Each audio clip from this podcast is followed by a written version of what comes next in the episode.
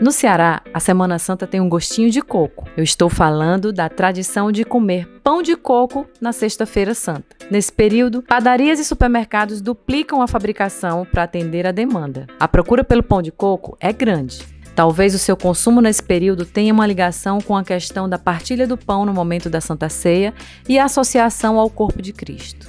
O certo é que sua casquinha dourada levemente crocante, com o docinho de coco contrastando, dá água na boca. Além disso, ele pode ser um delicioso presente para oferecer aos seus amigos. Que tal?